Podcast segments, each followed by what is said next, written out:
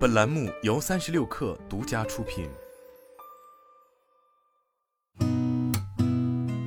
八点一刻，听互联网圈的新鲜事儿。今天是二零二三年三月二十号，星期一，早上好，我是金盛。据灯塔专业版实时数据，截至昨天十四时五十四分，二零二三年度大盘票房突破一百五十亿。据百度官方微博，排队申请百度智能云文心一言企业版 API 调用服务测试的企业用户达九万，与百度智能云基于文心一言展开合作咨询已达六千五百八十八条，文心一言首日邀测超六十万人申请。华为计算微信公众号消息，中国工商银行发布基于升腾 AI 的金融行业通用模型，首家实现了企业级金融通用模型的研制投产，并应用于客服、营销、运营、风控等业务领域。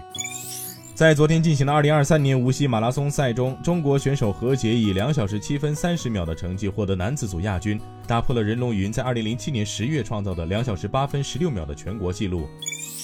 法拉第未来宣布，其二零二三年年度股东大会将于美国太平洋时间四月十四号上午九点举行。年度股东大会将以虚拟会议的形式在网上进行。Twitter CEO 马斯克在该社交平台表示，Twitter 的用户平均每日活跃总时长已超过八十亿分钟。